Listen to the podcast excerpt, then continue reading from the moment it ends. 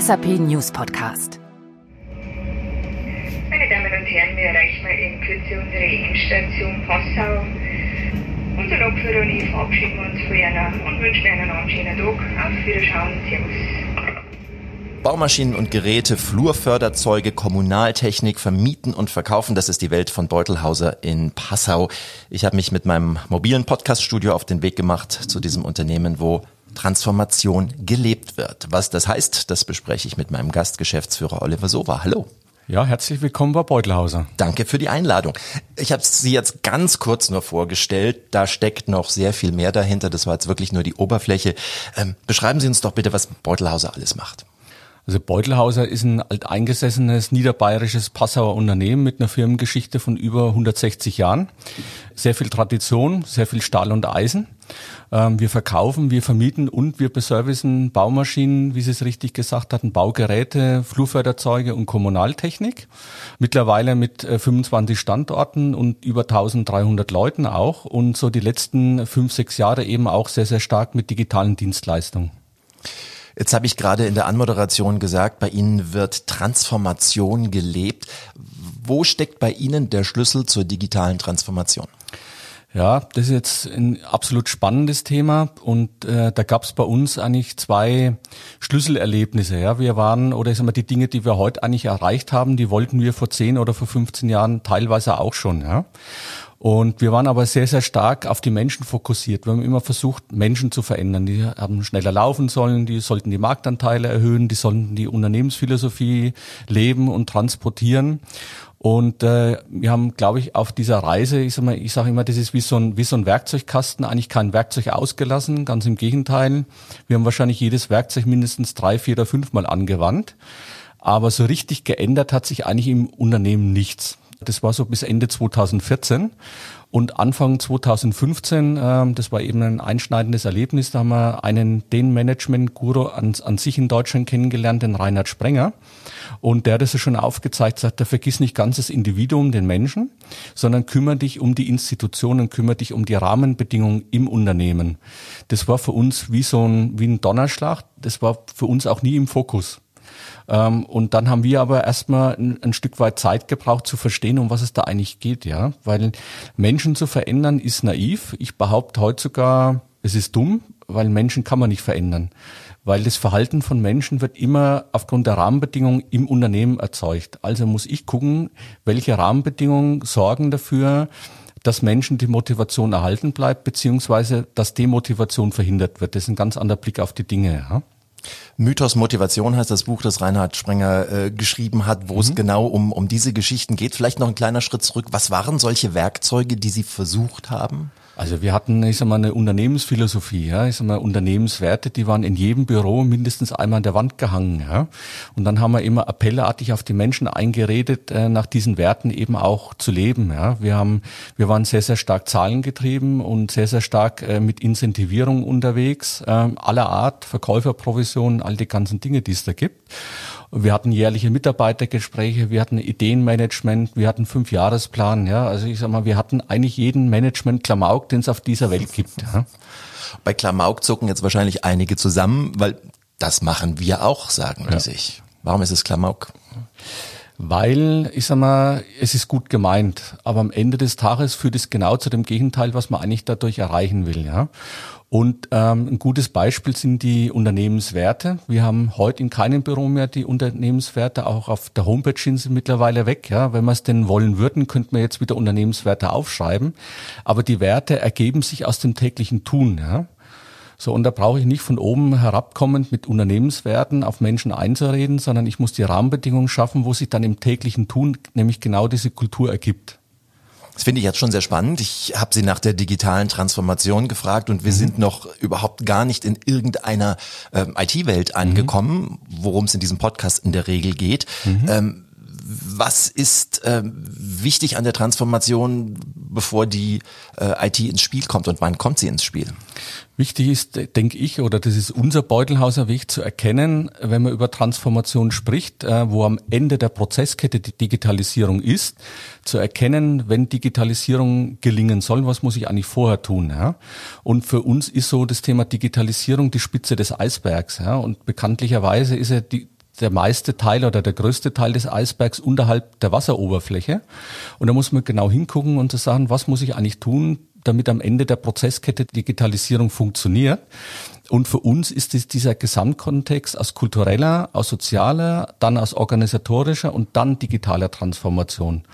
Und da bin ich wieder beim Albert Einstein, der das mal so richtig schön zu seinen Lebzeiten formuliert hat. Das sagt, wenn morgen die Welt untergeht und du eine Stunde Zeit hast, äh, dann verwende 55 Minuten dafür, genau zu analysieren, wo eigentlich das Problem liegt und verwende nur fünf Minuten dafür, die Lösung zu finden. In der Regel ticken wir alle anders. Wir gucken kurz hin, aha, Digitalisierung, digitale Frontend-Produkte, Online-Jobs, Cloud-Lösung, was auch immer, und dann fangen wir an loszulaufen. Und in der Regel scheiterst du dann. Und das ist nämlich genau dieser Blick. Das heißt, ich muss das Unternehmen vorher wirklich kulturell verändern, ich muss es sozial verändern und organisatorisch und dann wird Digitalisierung am Ende der Prozesskette auch gelingen. Das sagt sich jetzt mhm. schön einfach, mhm. äh, ist eine ganze Menge Holz. Wie sind Sie das bei Beutelhauser angegangen? Äh, wann, wie kommt man zu dem Punkt, dass wir sagt, okay, wir, wir stellen jetzt mal ein paar Dinge auf den Kopf, denn es ist ja doch recht radikal. Ja, ja, das ist radikal, aber das war genau Anfang 2015, äh, wenn man um das Thema Institutionen, um das Thema Rahmenbedingungen spricht. Und im Kern, das kann man eigentlich auch ganz gut vergleichen, so im privaten Bereich. Ja. Wenn man zu Hause eine Feier macht, dann mache ich vorher auch nicht äh, an die Gäste eine Umfrage, was willst du essen, was willst du trinken, welche Musik willst du hören, wie soll das Ambiente sein, wie soll die Beleuchtung sein, was auch immer, sondern ich sag mal, ich gebe mir große Mühe, die Feier so zu gestalten, dass wenn die Leute nach Hause gehen, ob abends abends oder in der Nacht oder früh, ich soll mal sagen, das war eine geile Party. Ja? Und im Kern geht es eigentlich darum, als Unternehmen den Mitarbeitenden ein guter Gastgeber zu sein. Rahmenbedingungen zu schaffen, wo den, bei den Leuten Demotivation verhindert wird. Also wir haben früher immer versucht, Menschen zu motivieren. Ohne Ende ist uns nie gelungen, weil es auch naiv und dumm ist. Mittlerweile gelingt uns es in einem sehr hohen Maß, Demotivation zu verhindern. Und wir haben uns all die Dinge beim Beutelhauser, die historisch gewachsen sind, genau angeguckt im Detail. Ähm, all die Dinge, die jeden Tag den Leuten die Motivation rauben. Investitionsanträge, Urlaubsanträge, all die ganzen Rahmenbedingungen und die sind alle weg. Und im Kern, wenn man sich das mal genau überlegt, ähm, weil heute redet man über Digitalisierung, Transformation, die Frage ist ja, welche Daseinsberechtigung hast du eigentlich als Unternehmen? Und es gibt aus unserer Sicht eigentlich nur zwei oder vielleicht drei. Ja. Das eine ist wirklich Geld zu verdienen, am Ende des Tages mehr einzunehmen, als was man ausgibt. Und dann kommt der ganz entscheidende Punkt, jeden Tag den Kunden den entscheidenden Mehrwert zu liefern. Und das wird aus unserer Sicht nur gelingen, wirklich mit autonomen und ähm, ja, glücklichen Mitarbeitern auch. Und vielleicht auch da zur Erklärung, wir haben mittlerweile viele Produkte und Dienstleistungen, analog, aber auch digitaler Art. Aber das sind alles Dinge, ich sage immer, das sind keine Raketenwissenschaften, die gibt's am Markt auch vergleichbar. Die große Kunst beim Beutelhauser ist es, möglichst vieles in der Prozesskette des Kunden zu liefern und abbilden zu können. Aber den entscheidenden Mehrwert zum Kunden hin, weil wir sind sehr beratungsintensiv, die Produkte und Dienstleistungen von uns, ist der Mensch. Und das heißt auch so schön neudeutsch, der Point of Sales. Das ist genau in dem Moment, wenn der Kunde bei uns andockt. Am Telefon, wenn er an der Theke steht, wenn der Verkäufer draußen ist oder der Servicetechniker eben auch. Und wahrscheinlich sind es fünf, sechs, sieben, achttausend Kundenkontakte jeden Tag. Und genau in diesem Moment entscheidet sich das, ob der Kunde sagt, jawohl, beim Beutelhause bekomme ich den Mehrwert. Und das sind eben die Menschen. Und früher waren bei uns die Menschen sehr stark in den Abteilungssilos drin gesteckt, Incentive getrieben. Ähm, und haben sich andauernd rechtfertigen müssen. Und heute können die in einem hohen Maß wirklich sag mal, dem Kunden zuhören. Die können verstehen, ich sag mal, wo eigentlich das Problem des Kunden liegt und vor allem schnell und unkonventionell eine Lösung zu produzieren. Wie kommt es bei den Kunden an? Merken die das und sagen, hey, ich habe gesehen, bei euch hat sich einiges verändert, ist toll jetzt. Also wird es ja. bewusst wahrgenommen? Ja, das wird bewusst wahrgenommen und ich meine, jetzt kommt dann wahrscheinlich auch dann die nächste Frage, ist das messbar? Also es ist nicht konkret immer messbar, aber Fakt ist eins, unsere Umsätze gehen nach oben, die Ergebnisse steigen, die Marktanteile steigen, die Performance bei den Herstellern steigt und insofern merkt man eindeutig, ich sag mal, dass es beim, beim Kunden am Markt wirklich sehr, sehr gut ankommt. Ja. Aber ich vergleiche das immer mit mechanischen Uhrwerk. Das sind viele, viele kleine Räder. Das eine ist kleiner, das andere ist größer, aber in, das spielt alles ineinander. Ja. Und das eine ist ja der Kunde und das andere ist, heute redet jeder über Fachkräftemangel. Ja. Ähm, früher haben wir händeringend versucht, Personal zu bekommen. Ist uns auch gelungen, aber nie so in der Fläche, wie wir es eigentlich wollten. Auch da incentivierungsgetrieben. Das heißt, wenn heute oder damals jemand einen akquiriert hat, hat er Geld dafür bekommen. Heute gibt es nicht mehr. Ja?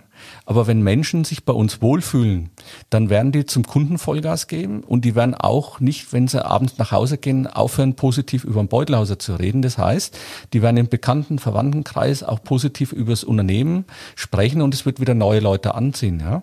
Und wir stellen, ich sag mal, jedes Jahr 40 bis 50 neue Leute ein und mehr wie die Hälfte davon, ich sag mal, kommt aufgrund von Empfehlungen von unseren Leuten. Und wir haben eine sehr geringe Fluktuation. Das heißt, die Leute, die zu uns kommen, die fühlen sich bei uns wohl und die bleiben auch. Zufriedenheit also. Zufriedenheit, ja.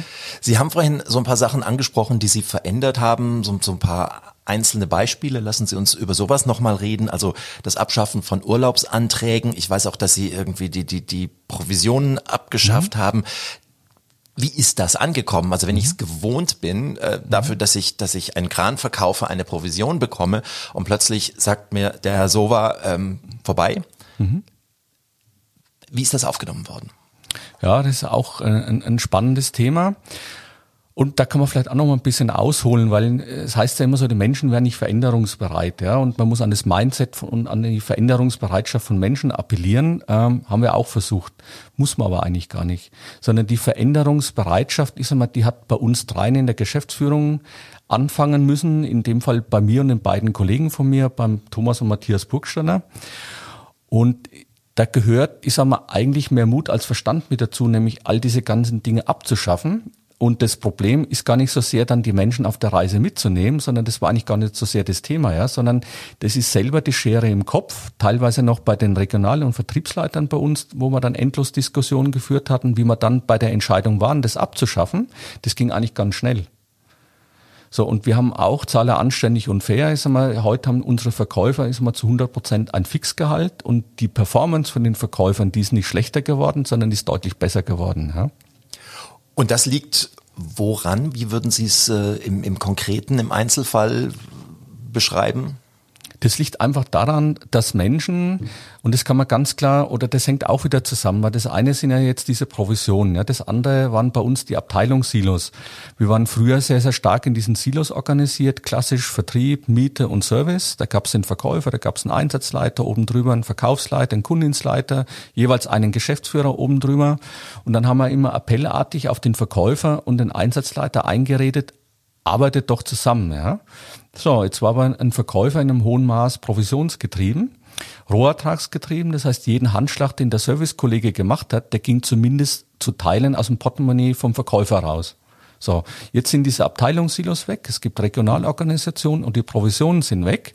Plötzlich arbeiten diese Menschen, genau die gleichen Figuren, die jeden Tag gegeneinander gearbeitet haben, plötzlich arbeiten die zusammen.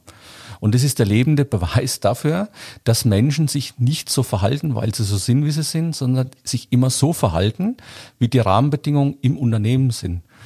Und den Menschen, ich sag mal, macht es mehr Lebensfreude, miteinander und füreinander zu arbeiten als gegeneinander.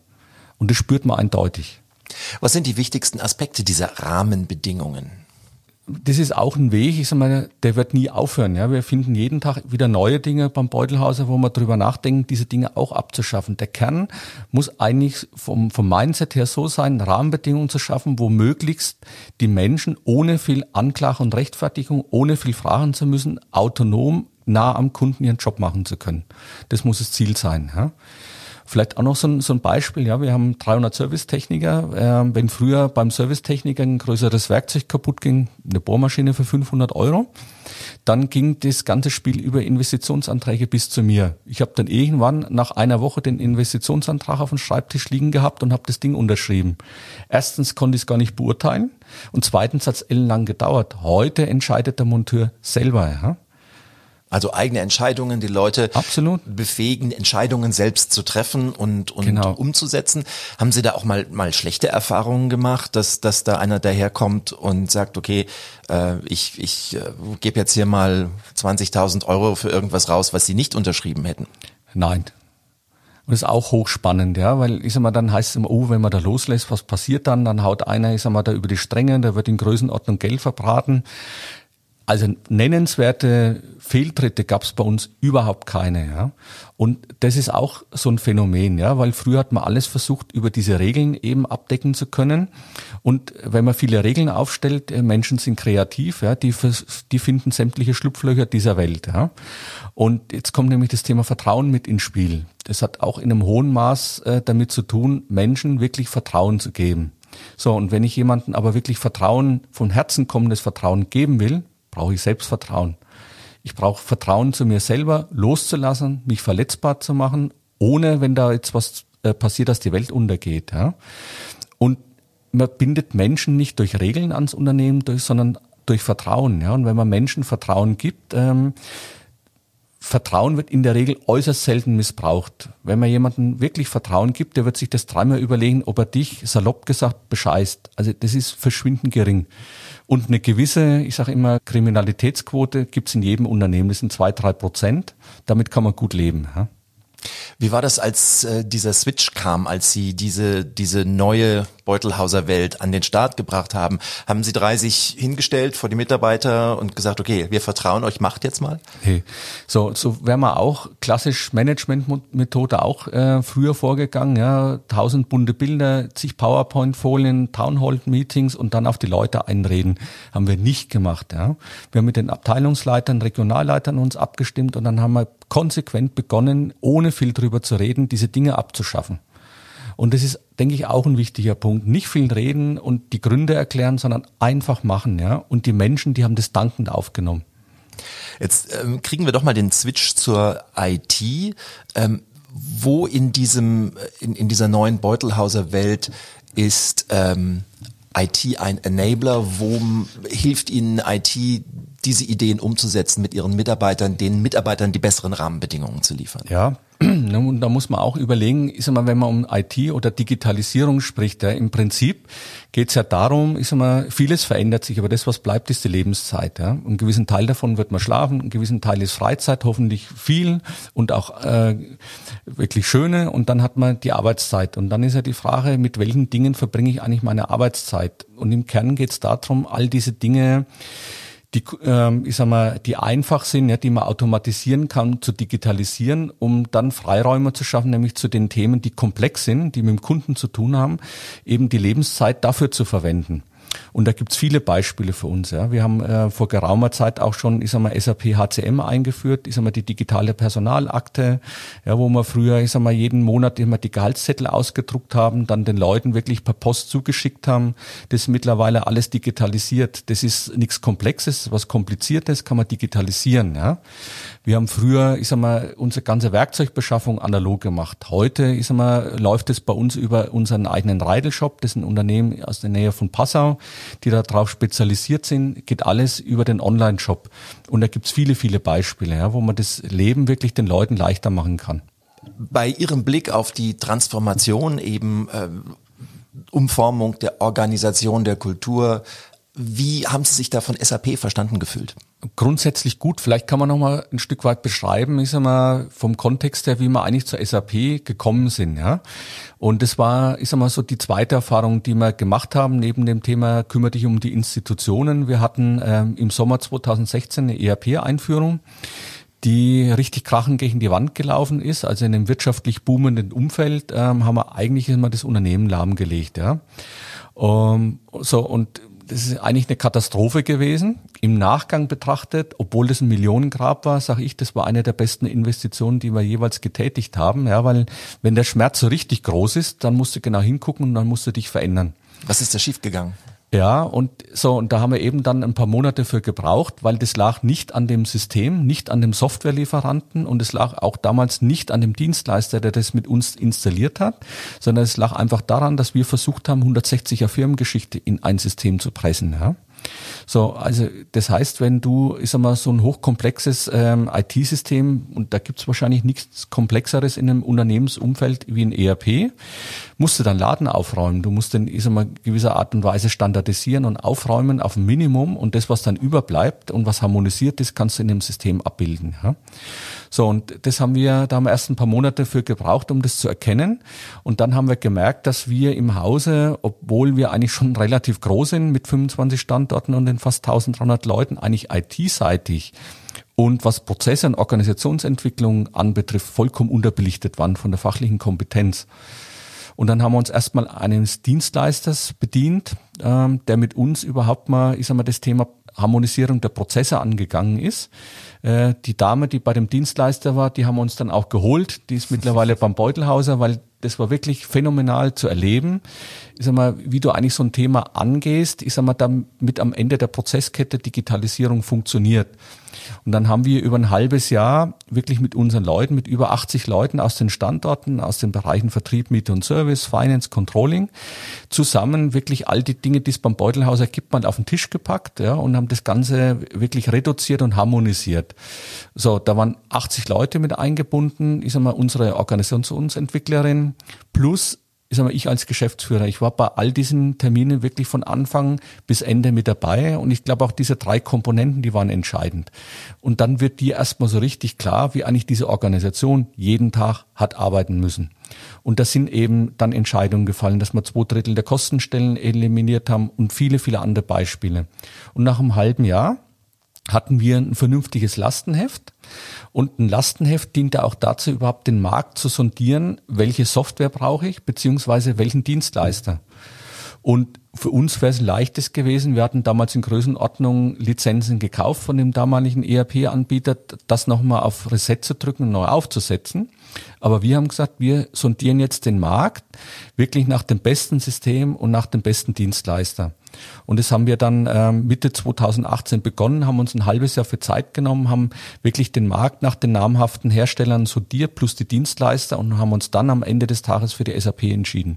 Weil aus unserer Sicht eben SAP S4HANA, was den digitalen Kern anbetrifft, plus die mobile Lösung, das Field Service Management für unsere 300 Service Techniker, ähm, mit weitem Abstand das modernste und von der Architektur her auch das beste System ist. Nochmal zurück auf diesen Prozess mit den 80 Leuten, wirklich ein, ein, ein großes Team, was da äh, mhm aufgeräumt hat, kann man sagen. Was waren noch so Zöpfe, die Sie da abschneiden mussten, Dinge, die Sie vielleicht entdeckt haben, weil ich, ich glaube, das ist tatsächlich eben ein Problem, dass in vielen Organisationen die oberen Etagen gar nicht so genau wissen, was irgendwo unten passiert. Absolut. Was haben Sie da entdeckt? Ja, also war zum, ein gutes Beispiel ist auch, äh, wir haben äh, eine sehr große Mietflotte mittlerweile mit über zweieinhalbtausend Mietmaschinen. Da ist extrem viel Kapital gebunden, ja. Und diese Mietflotten, die waren an jedem Standort für sich autark autonom. Das heißt, wir hatten in Passau eine Mietflotte, in Regensburg, in Nürnberg, an allen großen Standorten. So, was wir aber dann sehr schnell gemerkt haben, dass es eigentlich eine Reise gibt zu einer zentralen Beutelhauser Mietflotte, ja, wo, wo jeder, ich sag mal, auf alle Maschinen zugreifen kann. Genauso was den Ersatzteilenbestand anbetrifft, genauso den Baugerätebestand. Ja, und das haben wir dann eben prozessual ermöglicht und eben auch systemischer Art. Was war jetzt bei all dem das Schwierigere, die, die Unternehmenstransformation in Sachen Kulturorganisation oder die IT-Transformation? Ich glaube, dass das, ich meine, das kann man so nicht trennen, ja, weil das hängt sehr, sehr eng äh, miteinander zusammen. Also ich meine, das ist gleich anstrengend. Nun kommt bei so einer Einführung auch schnell die Frage, ähm, naja, wenn das dann alles besser läuft, kostet es auch Arbeitsplätze? Mhm. So, und jetzt kommen wir nämlich genau zu dem entscheidenden Punkt und das ist nämlich genau diese kulturelle und soziale Transformation eben auch. Ja. Beim Beutelhauser wird niemand einen Arbeitsplatz verlieren. Ja. Also wir sind jetzt kein Konzern, der nach Quartalszahlen tickt und dann möglichst schnell Kosten reduziert, aber beim Beutelhauser wird sich das Arbeiten verändern. Ja klar. Und wir hatten äh, zum Beispiel, ich sag mal, im Servicebereich 20 Damen, ich sag mal, die nichts anderes gemacht haben, wie zu fakturieren. Ja. Unsere Monteure, die hatten äh, zwar auch schon elektronische Montageberichte, aber ex Excel-Listen, haben die per E-Mail in den Indienst geschickt und die Damen haben dann praktisch vom linken Bildschirm in den rechten ist wieder ein System eingeklopft. Eine stupide Arbeit, wo man eigentlich keine Menschen für braucht. Ja. Heute gibt's diese FSM-Lösung, das heißt, heute rauscht es automatisch ins System durch. Der Einsatzleiter guckt sich das an und er wird fakturiert. Aber diese 20 Damen, da hat keinen Arbeitsplatz verloren, aber dieser Arbeitsplatz wird sich verändern. Und das ist genau diese kulturelle und soziale Transformation und die wird nicht aufhören, ja. Aber da braucht man auch einen engen Kontakt zu den Menschen, zu den Mitarbeitern, dass man eben auch diese Angst nimmt, dass keiner Angst haben muss, den Arbeitsplatz zu, zu verlieren, aber es muss die Bereitschaft da sein, sich zu verändern. Wie kommunizieren Sie das? Genauso wie wir es gelernt haben, wie wir es eigentlich immer tun, ja, im eins zu eins Dialog mit den Mitarbeitern eben auch. Nicht groß mit großen Betriebsversammlungen und PowerPoint-Folien, sondern wirklich im Dialog mit den Menschen.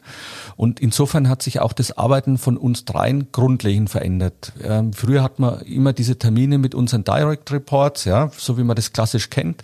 Heute sind wir in vielen Projekten mit involviert und wissen viel besser, was im Unternehmen läuft und haben auch einen direkten Zugang zu den Leuten. Ja. Nochmal in, in das IT-Projekt zurückgeguckt. Ähm, ich weiß, dass Sie Ihr Go Live damals um ein Quartal verschieben mussten. Aber wir haben es zweimal verschoben. Also wir, der ursprüngliche Plan war, ich sag mal, dass wir am 01.01.2021 Go Live gehen. Wir haben das dann im Sommer 2020 um drei Monate verschoben zum 1.04. hin, haben dann aber nochmal gemerkt, dass es noch nicht reicht und sind dann am 1.08. Go Live gegangen. Ja. Auch keine leichte Entscheidung. Nee. Ja. Ist eine schwierige Entscheidung, aber da muss man auch sagen, ich meine, der, der Go-Live-Termin, das ist zweifelsohne ein wichtiger Termin in der Lebensdauer eines Systems, aber es ist halt nur ein Datum. Ja?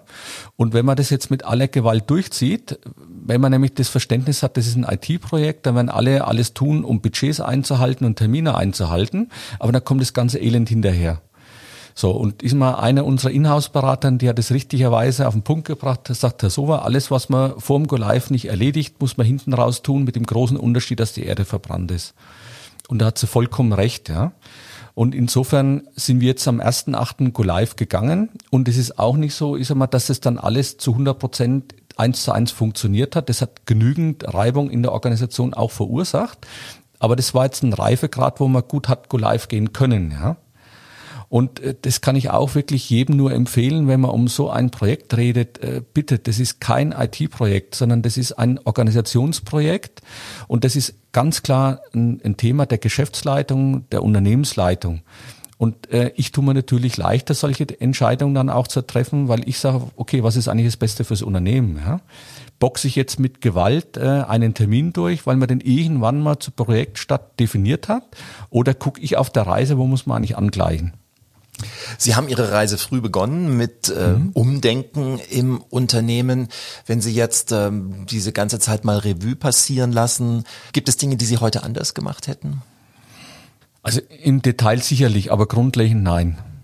Was würden Sie anderen Unternehmen, die jetzt äh, da sitzen und sagen, ja, digitale Transformation steht bei uns auch auf dem Papier, wir reden schon eine ganze Weile, wir gucken uns Systeme an, ähm, was können die besser machen, als sie möglicherweise jetzt schon im Kopf haben. Ja. Also das ist vielleicht auch nochmal ein wichtiger Punkt. Äh, man kommt ja auch aus dieser Welt Blaupause und Best Practice. Ja. Ich sag mal, ich glaube, dass da jeder seinen eigenen Weg finden muss und der Beutelhauser Weg ist keine Blaupause.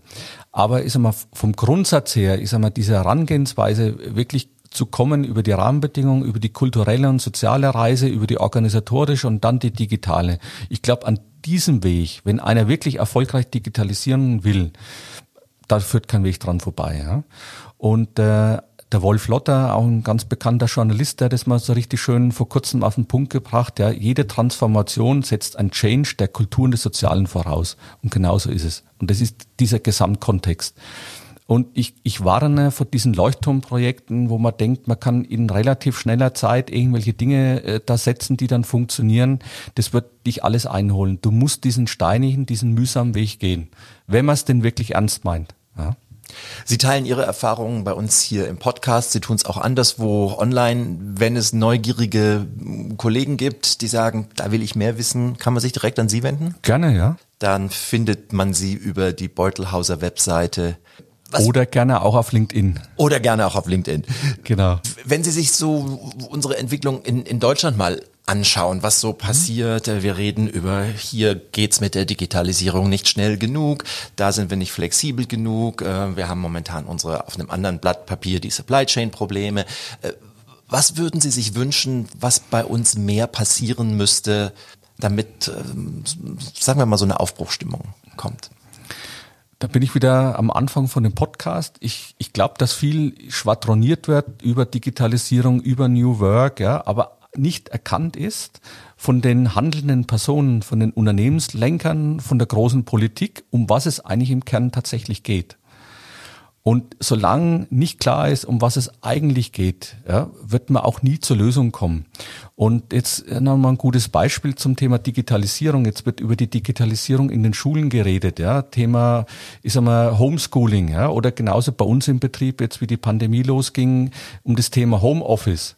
Die technische Lösung, das ist ja überhaupt nicht das Problem. Du hast einen VPN-Zugang, hast ein Notebook und hast Teams. Ja die Frage, und da bin ich wieder beim Kern, das ist das Kulturelle, das ist das Soziale, ja. Habe ich Arbeitszeitkontrolle, habe ich in einem hohen Maß Misstrauen, ja, bin ich organisatorisch nicht aufgestellt, dann wird Homeoffice oder Homeschooling nicht gelingen. Bei uns ging das wie ein Lichtschalter, wie ein Lichtschalter, weil technisch war die Lösung da, aber wir hatten kulturell und sozial uns darauf vorbereitet, ja. Das wäre vor zehn Jahren schlichtweg unmöglich gewesen.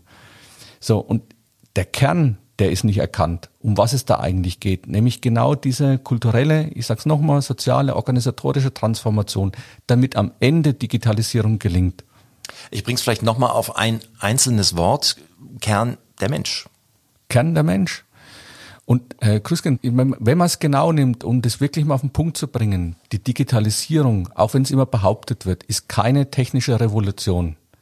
Die Digitalisierung ist ein sozialer Umbruch. Und im Kern geht es um die Wiedereinführung des erwachsenen und selbstverantwortlichen Menschen im Unternehmen. Das ist schon fast ein schönes Schlusswort.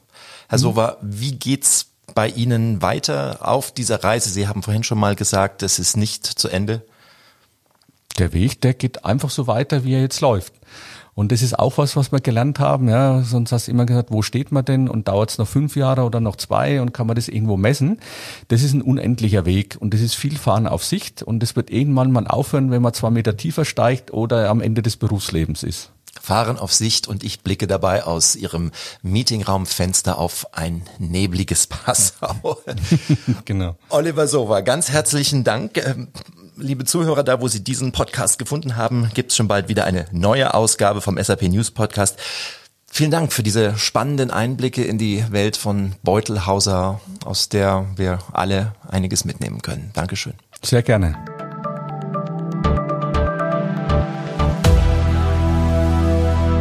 SAP News Podcast.